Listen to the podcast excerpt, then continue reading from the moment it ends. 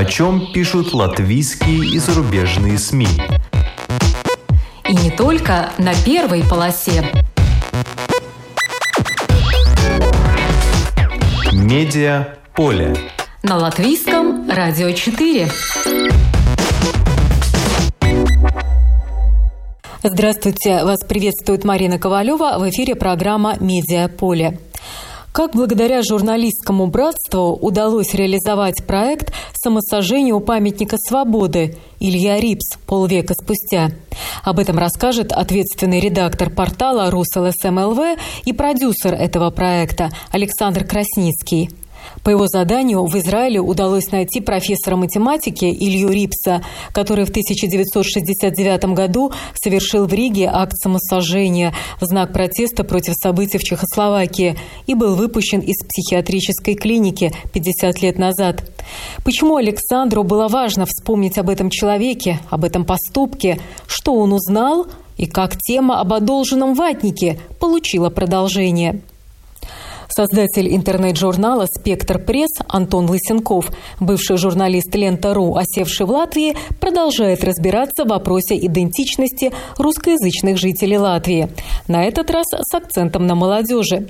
Двойная идентичность, завязанная на русском языке, все-таки существует.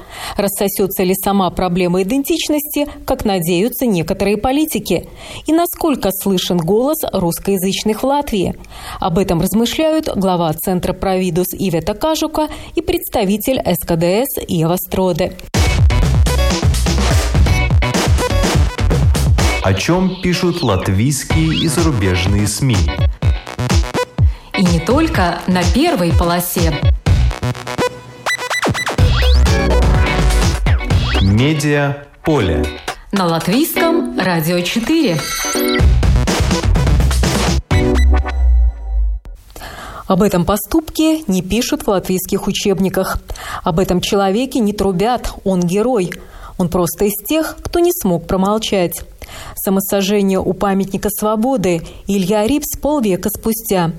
Ответственный редактор портала РУС ЛСМ ЛВ Александр Красницкий долго вынашивал этот проект и готов поговорить с нами о том, что получилось. Здравствуйте, Марина. Я, даже, честно сказать, затрудняюсь сказать, как она родилась когда в какой момент стало понятно, что это надо делать, а, потому что сама история была известна где-то на периферии, что был такой случай, эпизод а, яркий в латвийской истории. Несколько лет у меня где-то так в подсознании сидело, ну, надо бы заняться, надо бы заняться. Вот. А тот момент, когда я понял, что надо уже переходить от слагательного наклонения к практическому, это я скажу когда. Это было весной этого года когда, как ни странно, в страну завезли вакцины, и заболеваемость пошла вниз. И безумная до того, ну, такая стрессовая, что это загрузка в рамках основных обязанностей на работе, она как бы стал приближаться на что-то похожее к, ну, к нормальной жизни. Вот тогда, значит, я и начал переходить к практическим действиям. Но ну, а почему вам было так важно напомнить о событиях 9 апреля 1969 года, когда Илья Рипс совершил акт самосожжения у памятника свободы, протестуя таким образом против происходящего в Чехословакии, против ввода туда советских войск? Ну, здесь тоже нет у меня однозначного и короткого ответа, да. Вот сидело это внутри, потому что было совершенно понятно, что э, случай редчайший из истории публичных протестов против советского вмешательства в Чехословакии. Ну, все, кто интересуется, знают про этот выход семерки смелых на Красную площадь, запятая, Илья Рипс, точка – вот больше, сколько я там не рыл источники, никого больше я не нашел. То есть, как бы, ну, в известном смысле это такой выдающийся случай. Это один момент. И второй момент, ну, видимо, что-то вот лично во мне такое есть, что заставляет время от времени напоминать или э, находить какие-то новые повороты в известных историях или совсем неизвестные истории. Люди, которые как бы наши, ну, наши латвийские, да, и которые совершили чего-то такое, ну, пусть даже в далеком прошлом, о чем, как мне кажется, широкой публике следовало бы знать. И вот в случае Рипса, опять же, почему это у меня наложилось на пандемию, когда на ограничения эпидемиологические, почему возникли вот многочисленные сначала в социальных сетях, а потом и на улицах вот эти вот, значит, крики и разговоры э, и утверждения, и уверения о новом тоталитаризме, о том, что, значит, нас тут ограничивают, душат и, и что там только с нами не делают, да. И мне показалось, что вот эта история со всей атмосферой того времени, да, это такая точка отсчета. Ну, люди дорогие, ну, сравните. Да, вот ну да, идиотские ограничения там зимой были, носки было не купить. А, а ничего что там вот давайте создадим как бы линейку, которую можно было бы приложить к сегодняшним событиям. Ну, чтобы было с чем сравнивать. И шкала ценностей, и шкала ограничений, и шкала уровня свобод. И шкала уровня свободы, в конечном итоге шкала репрессий, потому что, ну, когда государство кому-то выписывает штраф за что-то, да, ну вот как в наши дни, да, за нарушение тех же ковидных ограничений, но, строго говоря, это репрессии. Да. В самом слове репрессии, это, ну, оно нейтральное. Да. Репрессия – наказание, подавление.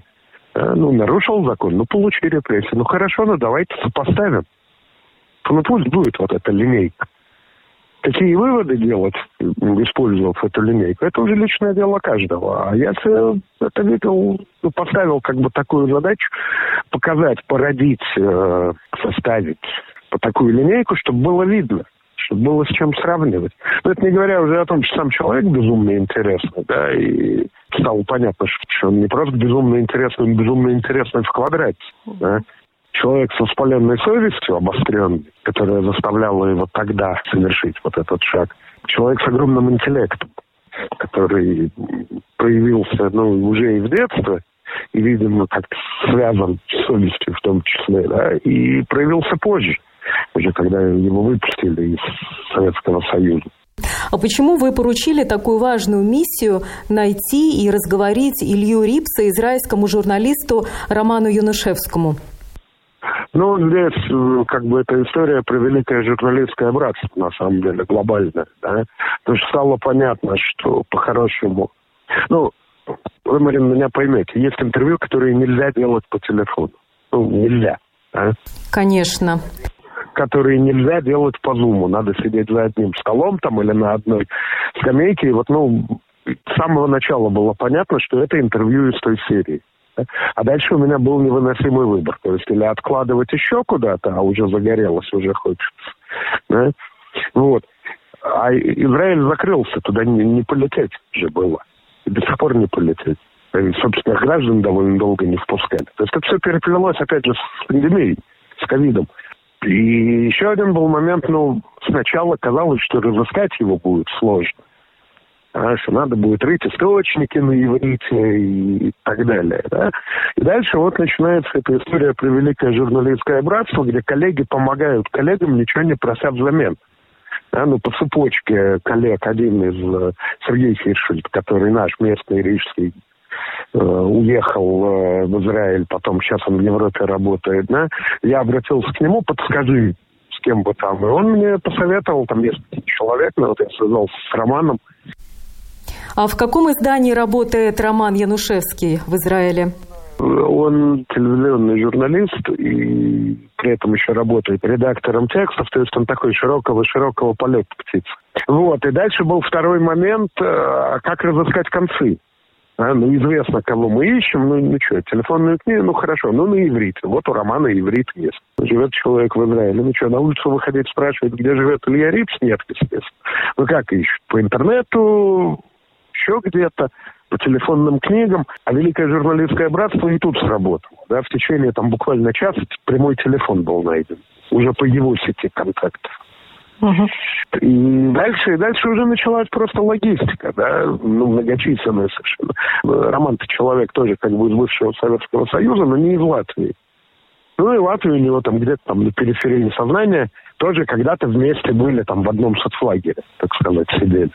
Вот, ну, пришлось ему такой экстренный краткий курс истории Латвии прочитать в, в ходе этих многочисленных переговоров по WhatsApp вопросы мы с ним придумывали. Вот. И еще что надо, опять же, в формате великого журналистского братства отметить. Сразу было понятно, что с публикацией надо выходить на более широкую аудиторию, чем аудитория портала на русском. Сразу возникла договоренность с коллегами э, с братского портала ЛСМ на латышском, у которых тоже сразу был интерес, да, мы хотим такой материал. И вопросы, которые следовало бы задать, обсуждались в том числе и с ними потому что они знают свою аудиторию, знают, ну, на какие вопросы она, наверное, хотела бы услышать ответ. Когда вот эта часть подготовительная была завершена, дальше началась логистика, потому что Опять же, корона, в Израиле четвертая волна, надо ехать, надо садиться разговаривать. Живут они в разных городах. Ну ладно, Израиль страна небольшая, но это все равно ехать. Вот. И ну, в а итоге а... все срослось. А Илья Рипс, он сразу согласился говорить? О каждом чихе Роман рассказывал, да, но принципиальная готовность была сразу. Но мне-то, имея в виду коллег и с радио, и с телевидения, нужен был не текст, а еще и аудио, аудио на русском, ну и видео на русском. Вот, у Рипса это как бы родной язык, но сколько лет он на нем не говорил, много.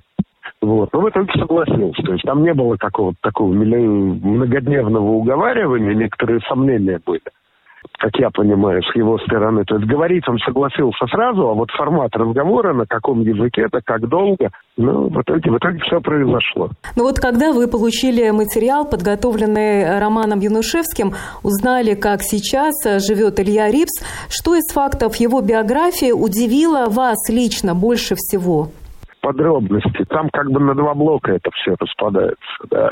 Первое это вот эти подробности вокруг э, этой истории самосожжением и принудительного лечения потом, да, по, карать, по карательному диагнозу, который ему советская психиатрия поставила.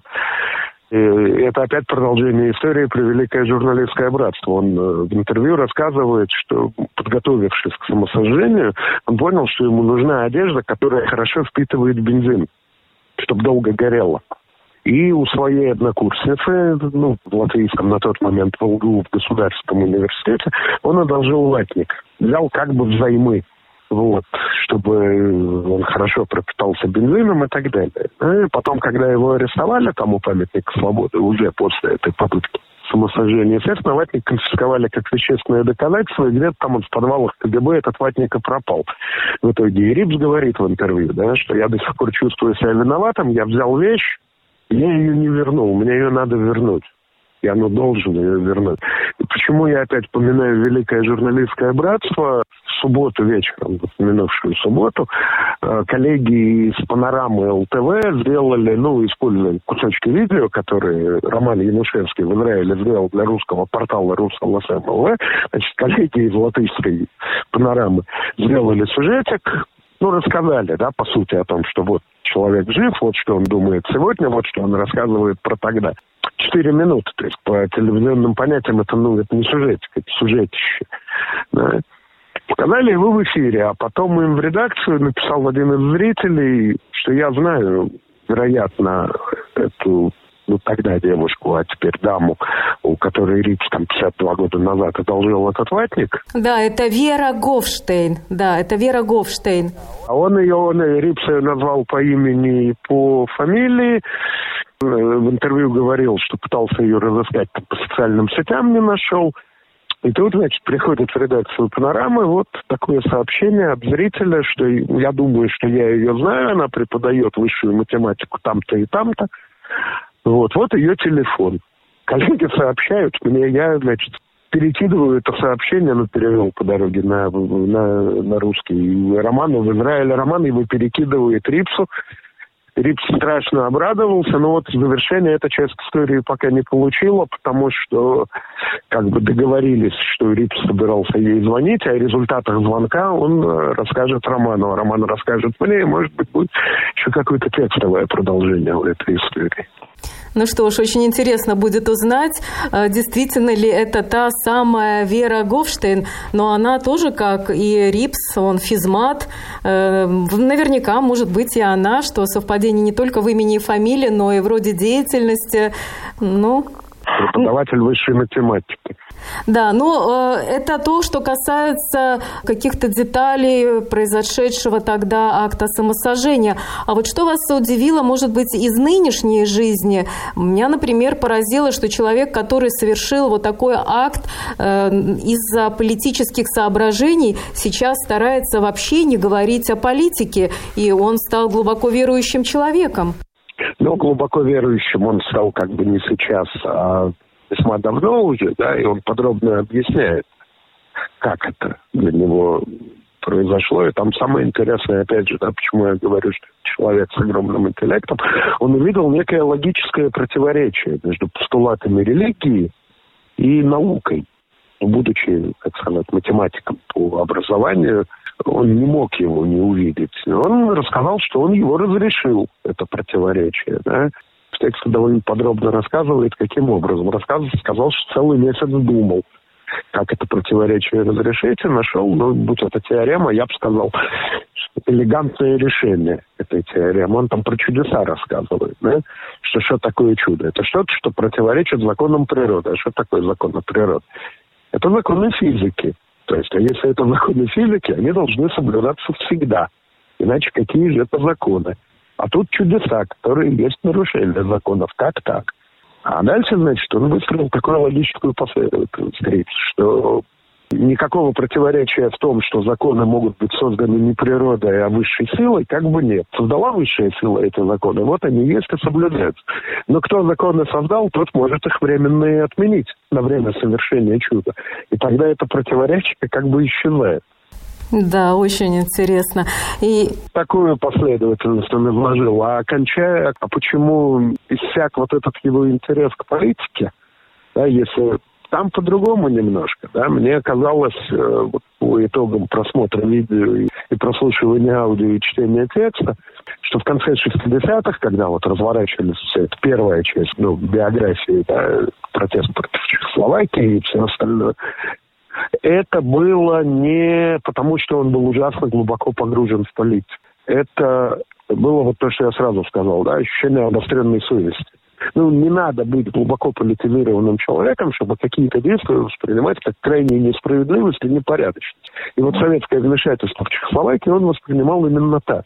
Не могу молчать просто. Ну, как бы да, и он об этом прямо говорит, да, что то, что металло сильнее всего, это полная невозможность никаким способом, кроме самых крайних, и вот он избрал такой крайний способ, высказать свое отношение к этому происходящему, к совершающемуся там, и закричать, что это не от моего имени, я не давал одобрения на это. Да?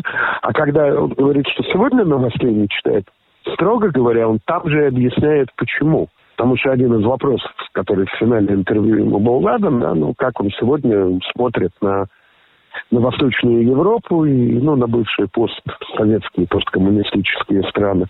И он, он ответил очень коротко, что в каждой из этих стран сейчас есть правительство, избранное народом. Плохое или хорошее, это другой разговор, да, но, но как бы этого достаточно, что еще хотеть. Дальше сами разбирайтесь. Ну, так там смысл такой. Да. Свобода-то есть, свобода выбора, в конце концов, у людей в странах Восточной Европы есть. Другое дело, какой этот выбор. Еще примечательно, что РИПС не дает никаких прогнозов, да, потому что считает, что, видимо, дело сейчас это неблагодарное, как-то не сбываются эти прогнозы. Ну, я бы даже здесь сказал, что здесь я опять вижу математика, да, вот в этом, этом его ответе, что он отказывается прогнозировать, потому что слишком много переменных стало в этой системе. Ну, если математизировать. Говорят, что есть, э, это уже я не про Рипса, это я от себя добавляю, да? Говорят, что есть различные способы, там, компьютерные модели, как прогнозировать процессы в обществе, и они, в общем, даже работают в пределах одного общества. А здесь куча обществ, все они взаимодействуют друг с другом, при этом есть глобальные факторы, ну тот же ковид, да, который, который по-разному вызывает разные общественные реакции во внешне одинаковых обществах, ну, очень похожих. И представить себе, куда все это придет, ну, там, по никакой самый умный компьютер не сможет, а человек, который будет опираться на интуицию, ну, опять же, да, То есть математик, когда он опирается на интуицию, он потом должен эту интуицию формулу перепроверить. Формула невозможна. Мне бы казалось так. Это я как бы трактую сказанное им. Да. И очень интересно почитать, всем рекомендую нашим радиослушателям, вот эта часть, где он пытается при помощи математики расшифровать скрытые э, смыслы в Торе, а точнее описание даже предстоящих исторических событий. Да, он э, как бы тоже подробно объясняет, почему вообще он этим занялся. Это вот продолжение этой темы чуда, что ну, где искать чудо? Ну, в священных текстах. Ну, еврейская, еврейская Тора, ну так, с небольшими округлениями, это христианский Ветхий Завет. Вот. И он э, рассказывает, как с помощью компьютерных алгоритмов он обрабатывает эти тексты. От руки это сделать невозможно на бумаге. Это можно сделать только с помощью современного компьютера и специально написанной программы. Что он делает? Он ищет повторяющиеся символы, которые повторяются через одинаковое число символов. Много тысяч ну вот там 10 тысяч условно букв, расстояние между двумя соседними буквами. Что будет, если из всего текста вытащить все буквы, которые встречаются каждая десятитысячная буква, и написать, переписать их в отдельную строчку. И там он действительно он показывает это, он демонстрирует, э, что там связанные предложения, связанные слова, которые указывают иногда на год, иногда на место, а иногда и на то, и на другое. Вот. И, и при этом сам он честно говорит, у меня нет объяснения, как это получается, но так получается. Да, но э, лучше, конечно, открыть на портале Рус ЛСМ ЛВ публикацию, которая называется «Самосожжение у памятника свободы» Илья Рипс полвека спустя. Там очень подробно описано вот эти его опыты по расшифровке Торы. Но этот э, материал, э, это не только текст, не только э, видеоинтервью, фрагменты видеоинтервью с самим Ильей Рипсом. Этот материал снабжен еще богатым видеорядом. Э, кто и как его подбирал? Э, знаете, там получилось вот что, да, делалось это все, как бы сказать, на маленьком бюджете. Портал Калибра CNN, туда поехала бы съемочная группа с пятью камерами, и потом монтировали бы такой на час документальный фильм. А, в нашем случае, в случае э, латвийского портала, поехал один, ну, по сути, внештатный корреспондент, вот Роман Ядушевский, который с собой прихватил маленькую камеру, просто поставил ее на стол и с одной точки снимал это все. Сам разговор. Ну, картинка статичная, сидит Рипс, рассказывает, жестикулирует. Пару раз он там встает в кадре, да, и смотреть на это долго и непрерывно, ну, читать проще. Поэтому из всех видео, что Роман мне прислал, а прислал немножко меньше, чем они проговорили. Ну, общими усилиями, там, опять же, на две страны, Латвия и Израиль, было решено, что вот давай возьмем вот эти кусочки, где очень хорошо видна эмоциональная сторона рассказа. А кадры видеохроники? А вот это, это уже чисто моя работа была. Это так, на, на три часа залезть в видеоархив латвийского телевидения, в видеотеку так называемую. Честно сказать, да, я там этой советской хроники насмотрел столько, что даже задепрессировал. А, кстати, кадров самого самосожжения в, в архиве нет? Или задержание Рипса не, не хранится где-то? Если они где и были, то это попало под семь замков и восемь печатей в архивы советских священных, священных секретных служб репрессивных, и, вероятнее всего, там или было уничтожено, или куда-то вывезено. Но вот так, думая о техническом оснащении, да, 69 -го года, ну, не было там видеокамер на столбиках, которые могли бы это снять. Снимали тогда на кинопленку, и вряд ли там ждала его съемочная группа. КГБ, вернее, вряд ли съемочная группа КГБ там все время дежурила. Ну, кстати, что интересно, мне хотелось, очень хотелось найти какой-то, ну, вот из старой хроники, какой-то кусочек, где виден был бы памятник свободы. Ну, с советских времен съемки. Нету. Запрещено снимать было. Удивительно. Ну, как? Буржуазный символ там. Не снесли, и скажите спасибо, что остался а снимать. Не-не. А когда трамваи мимо проезжали? Нет, ну, из окна трамваев, и там же еще кольцо автобусов и троллейбусов было, прямо вокруг памятника. И транспорт ходил. Ну, из окна смотри, а снимать для хроники, по крайней мере, не-не. Нельзя. Понятно. Единственное, единственное, что мне удалось найти, это в публикации использовано, это кусочек хроники как раз, по-моему, 68 или 69 -го года, ну, то есть в точности того времени. Хроника вся такая страшно позитивная, как там интуристов из братских социалистических стран возят на автобусе по Риге. И вот по тому отрезку, который улица Калькю от реки, в сторону памятника свободы. Сейчас он пешеходный, тогда там транспорт ходил, в том числе и маршрутные троллейбусы. Да? И вот, значит, едет этот автобус навстречу к памятнику свободы, и через ветровое стекло снимают. Буквально целых две секунды этот памятник где-то вдалеке видно. Александр, ну вот вы сказали, что этот э, материал переведен уже на латышский язык. Был небольшой, э, но все-таки четырехминутный сюжет э, по латвийскому телевидению. Была программа об Илье Рипсе на латвийском радио 4 в программе «Портрет времени». Какие первые отзывы читателей, зрителей на этот проект? Ну, то, о чем я могу судить, да, просто на портале, вот то, то, за что я непосредственно отвечаю, я вижу, что аудитория хорошая, что аудитория читает. В Рипса кликают много.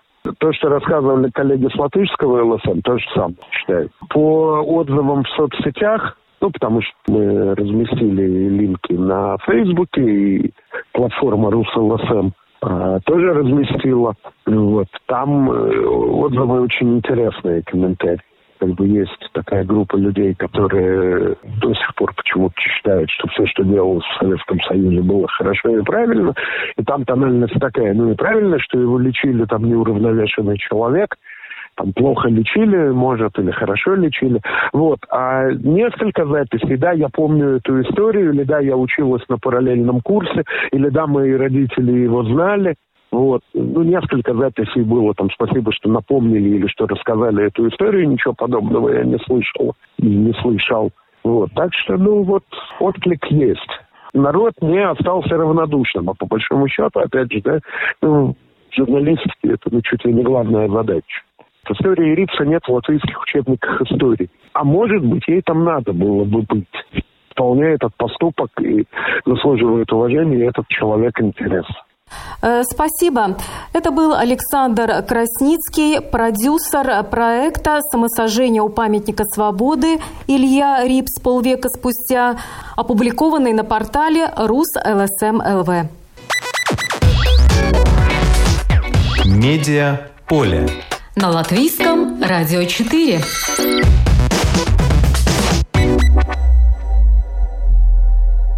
Создатель интернет-журнала «Спектр пресс» Антон Лысенков, бывший журналист «Лента.ру», осевший в Латвии, пожалуй, первым за многие годы решил разобраться в вопросе идентичности русскоязычных жителей Латвии. Кто мы такие и насколько мы отличаемся от латышей. Заказал уже два исследования Центра СКДС и собрал экспертов, чтобы обсудить их результаты. Об одном из них мы рассказывали в декабре прошлого года. Пришло время рассказать и о новом. Это сделает сам сам Антон Лысенков. Мы начали работу над этим исследованием еще в прошлом году э, с нашего первого проекта, э, который был посвящен э, исследованию русскоязычной общины Латвии в целом. Этот проект был проведен при поддержке посольства Нидерландов и при поддержке посольства Швеции. Эту работу провела замечательная организация СКДС. Мы смогли выделить в этих опросах более 1100 респондентов, э, которые являются русскоязычными жителями Латвии. Целью этого исследования было, э, собственно говоря, ответить на вопрос, есть ли такое явление, как э, люди с, европейской, с европейскими ценностями, с европейской направленностью среди русскоязычной общины Латвии?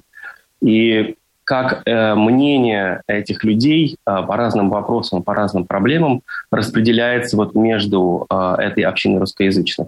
Честно говоря, э, само это понятие русские европейцы или русскоязычные европейцы давно уже обсуждается в, в Латвии. Это такой термин, который достаточно расхожий. И, и все о нем, все его используют, э, так сказать, наугад и немножко в теории, потому что было ощущение, что э, явление такое присутствует. но э, никаких фактических подтверждений реальными данными э, мы тогда не располагали. Да? И фактически э, это было первое исследование, которое вот сейчас заложило основу для того, чтобы можно было с уверенностью говорить о русскоязычных жителях Латвии и о русскоязычных европейцах. Как проводилось то исследование? В основу были положены права человека и хартия Евросоюза, и э, на основе э, этих документов мы составили вопрос, опросник, анкету. По ответам на вопросы этой анкеты можно было составить общее впечатление, действительно ли человек, э, вот этот респондент, э, в действительности ли он является приверженцем европейских ценностей. Не просто считает себя европейцем, не просто считает, что он э, привержен европейским ценностям, а в действительности его взгляды совпадают, да, и взгляды на очень широкий спектр вопросов и э, связанных с свободой слова, и с э, верховенством закона, и с э, свободой экономического развития, и э, по отношению к дискриминации, по отношению к меньшинствам, его взгляды на некоторые актуальные проблемы. В принципе, эта идея посмотреть на поколенческий э, разрыв да, принадлежит э, доктора коммуникационных наук и стратегическому консультанту Ольге Процесской. В этом, э, собственно говоря, заключается суть э, нынешнего нашего обсуждения да, и того, что мы обнаружили. Посмотреть на молодых людей, относительно молодых, от 18 до 30, группу людей от 31 до 50 и людей от 51 года до 75 лет да, то есть разделить на эти поколения и посмотреть, какие, ну, есть ли различия в их реакциях на те или другие вопросы. Именно на этом разрыве между самыми молодыми и другими двумя поколениями вот мы обнаружили эм, достаточно значительные отличия. По целому ряду вопросов эта группа молодых людей, она как бы э, стояла особняком. Э, если в целом оценивать э, приверженность европейским ценностям, да, то при уровне э, э общем всех русскоязычных, да, это было на уровне где-то 73%, да, э, по нашему э, первому исследованию, да, то именно молодые люди это более 80% получается. Да. Среди недовольных членством в ЕС самый минимальный процент относится именно к этой группе молодых людей, да, 15% всего лишь. Для сравнения, более старшее поколение – это вот среднее поколение 22%, и более старшее поколение 23%. Да? Э, если мы говорим о удовлетворенности от участия Латвии в НАТО, то э, молодые люди, русскоязычные, э, это больше 45% э, высказались в поддержку участия э, Латвии в НАТО в то время как в друг, двух других группах, да, это 35% и 25% с лишним, да. То есть э, вот э, практически по, по, по всем основным вопросам э, вот такой разрыв получается, да. И э, тогда мы попытались э, посмотреть, э, есть ли различия с их сверстниками э, латышскоязычными, да. И здесь тоже оказалось, что по многим э, вопросам не вполне не совпадают. Да? То есть э, э, латышскоязычная молодежь более сдержанно относится к многим вопросам, таким как, например, однополые браки. Да?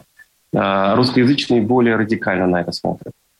Результаты опроса в ходе дискуссии прокомментировала директор Центра «Провидус» Ивета Кажука. Было интересно узнать, что ее удивило. Как самые важные, я бы, наверное, выделила два открытия для себя. Самый знаковый вопрос э, ну, для латвийского общества, мне кажется, в целом, это э, по отношению русскоязычных жителей нашей э, страны, это насколько люди в критических случаях готовы поддерживать Латвию, в которой в ситуациях они более лояльны тому, что делает Россия. И очень знаковый вопрос про Донбасс, про поведение России именно на востоке Украины. И очень знаковые результаты, что, которые показывают, что во всех поколениях большинство русскоязычных жителей Латвии не поддерживает то, что Россия там делает, что для меня, мне кажется, очень хорошая новость. Особенно юноши не поддерживают, там 47% не поддерживает, 11 поддерживает, остальные не определились, а, что ну, показывает, что да, для многих жителей, русскоязычных жителей Латвии важна их русскоязычная идентичность. А, они э, в каком-то смысле ассоциируют себя не только с Латвией и Европейским Союзом, но также и с Россией. Но это не означает, что они не критично смотрят на все, что делает власть России, и именно поэтому ее поддерживают. А второе открытие — это самооценка знаний латышского языка, которая очень-очень различается по поколениям, где младшее поколение 43% говорит, что они хорошо говорят, знают латышский язык, а среди старшего поколения, начиная с 60 лет, только 6% говорят, что они ну, знают э, латышский язык ну, на хорошем уровне. С одной точки зрения это означает большой прогресс в течение последних э, ну, поколений, но с другой точки зрения это, наверное, э, есть э, ответ на вопрос о том, насколько наше правительство и общество коммуницирует только на латышском языке, может эту коммуникацию удерживать не только с самыми юными поколениями русскоязычных жителей Латвии, но также и с пенсионерами. И сейчас, когда мы смотрим на очень низкую Э, масштаба вакцинирования, особенно сеньоров Латвии, это и есть ответ на этот вопрос, что ну, все-таки с очень большой частью латвийского поколения э, ну, только коммуницировать на латышском языке, это слишком оптимистично, просто потому что ну, эта часть населения ну, латышский язык не, не знает на таком уровне.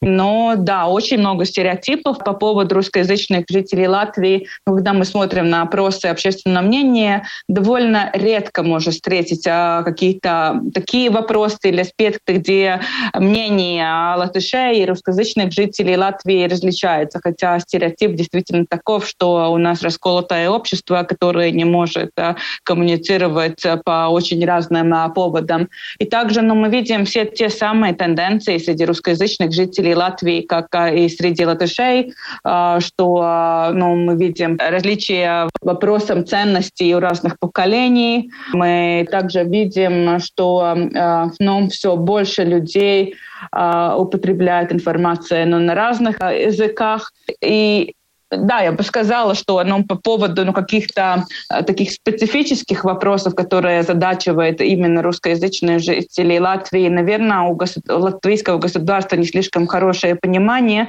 просто потому что э, очень мало кто следит за информацией на русском языке. А как мы видим по результатам этого исследования, ну, все-таки очень большая часть русскоязычных жителей, я смотрю, 84% говорят, что они в основном э, видят себя как представители представителей русскоязычной э, информационной среде, если ну, никто, почти никто из, из чиновников или политиков, которые ну, коммуницируют только на латышском языке и не смотрят, что там происходит, и не пытаются дискутировать с людьми, ну, тогда очень трудно для себя составить какое-то впечатление о том, что же именно происходит в нашем обществе.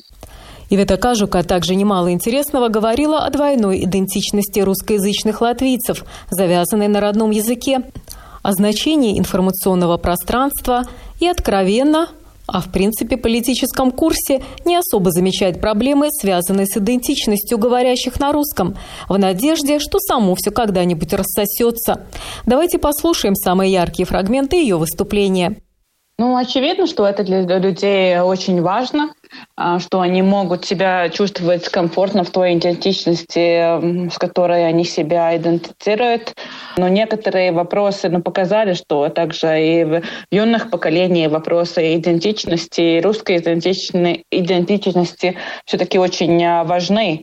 Но если посмотреть на вопрос о том, а, сколько людей считают, что важно давать возможность учиться на родном языке, но мы видим, что там полярная разница между латышами и русскоязычными жителями Латвии по другим опросам. Но здесь 88% сказали из русскоязычных, что для них это очень важно. Среди юношей им поменьше, 80%, но все-таки это, это большое, это много.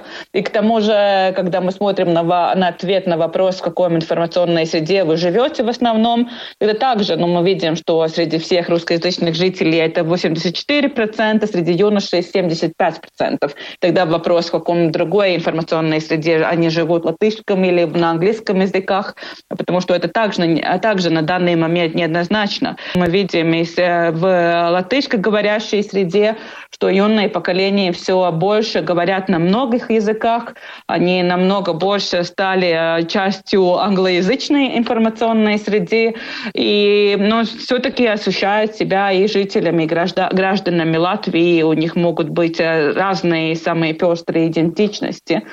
А, так что да, я, наверное, согласна с тем, что наше государство Латвия не слишком не слишком четко определилась, как же относиться к тому, что у такой большой части нашего населения есть идентичность, которая связана с русским языком и русской культурой. Это такой вопрос, у которого нету, ну, нету оценки со стороны государства, это хорошо или это плохо. Государство просто пытается показать, что ей или это безразлично, или она просто это не видит.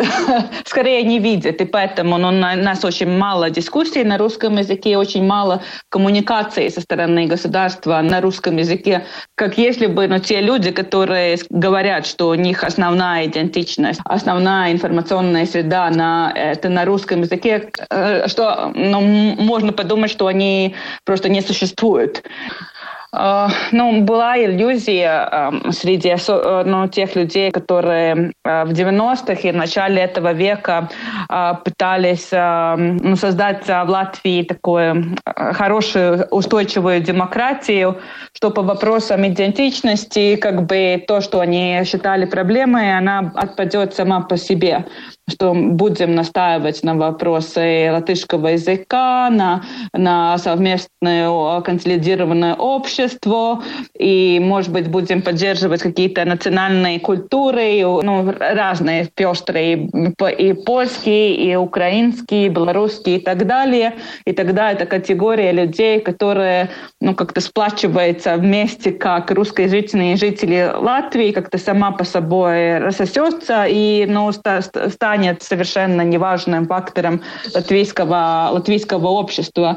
Но и в каком-то смысле, может быть, даже такая политика в какой-то очень долгосрочной перспективе может и оправдаться, потому что то, что мы видим среди юношей, действительно знание латышского языка а, становится лучше.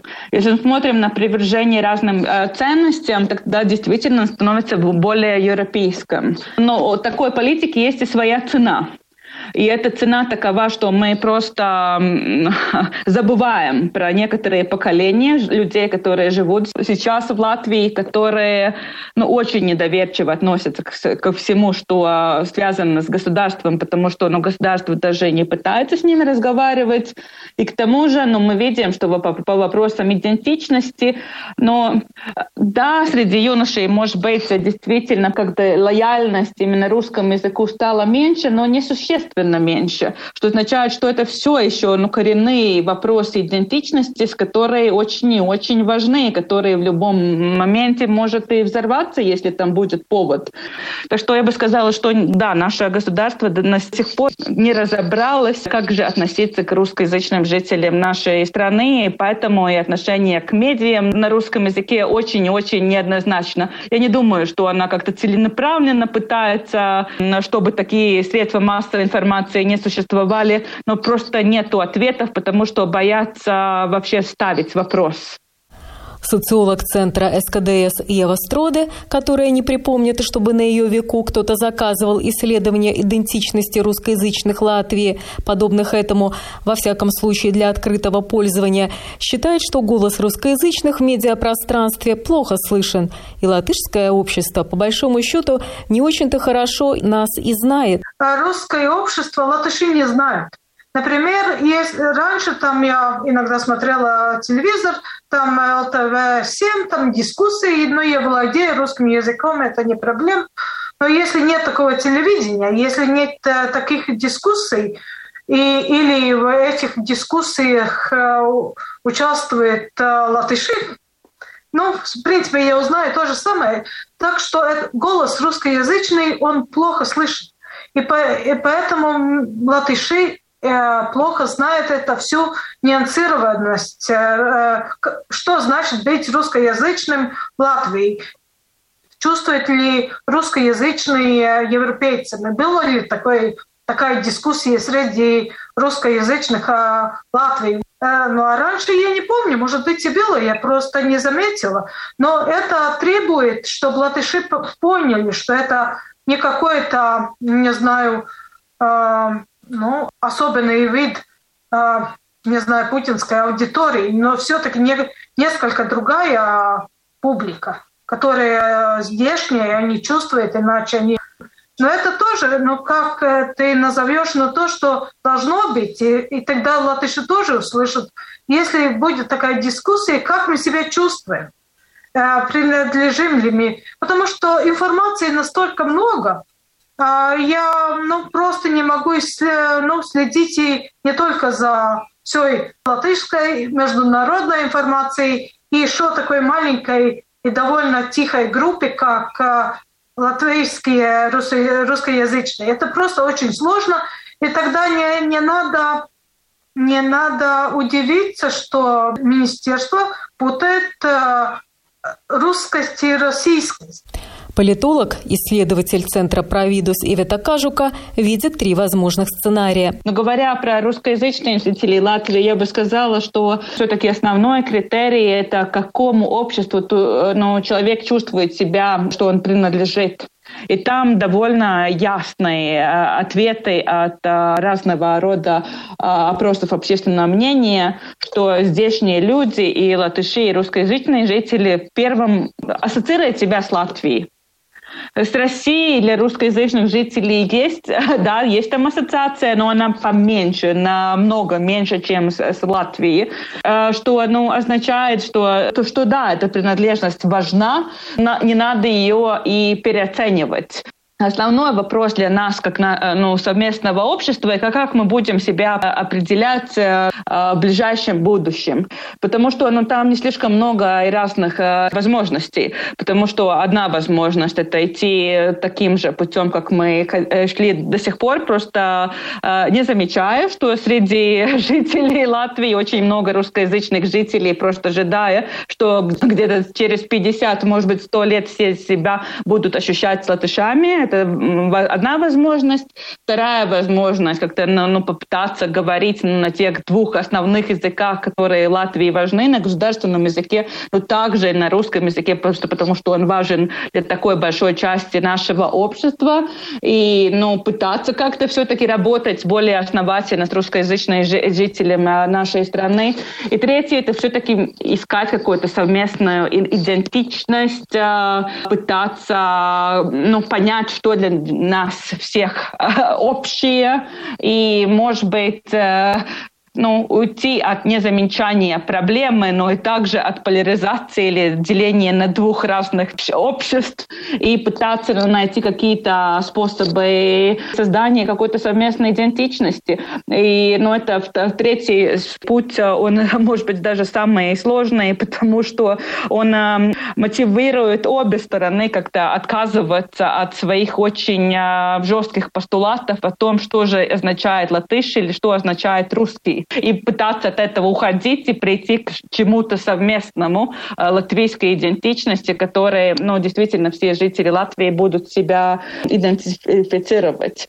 Но это скорее пожелание, потому что нынешняя государственная политика в течение очень многих э, годов это просто не замечать, что русскоязычные жители Латвии живут, и просто ожидать, что все когда-то ну, просто будут себя считать латышами или будут попадать в каких-то очень таких ясных категориях по национальному признаку, там украинцы или русские, русские или там белорусы и так далее, что скорее всего не произойдет растет.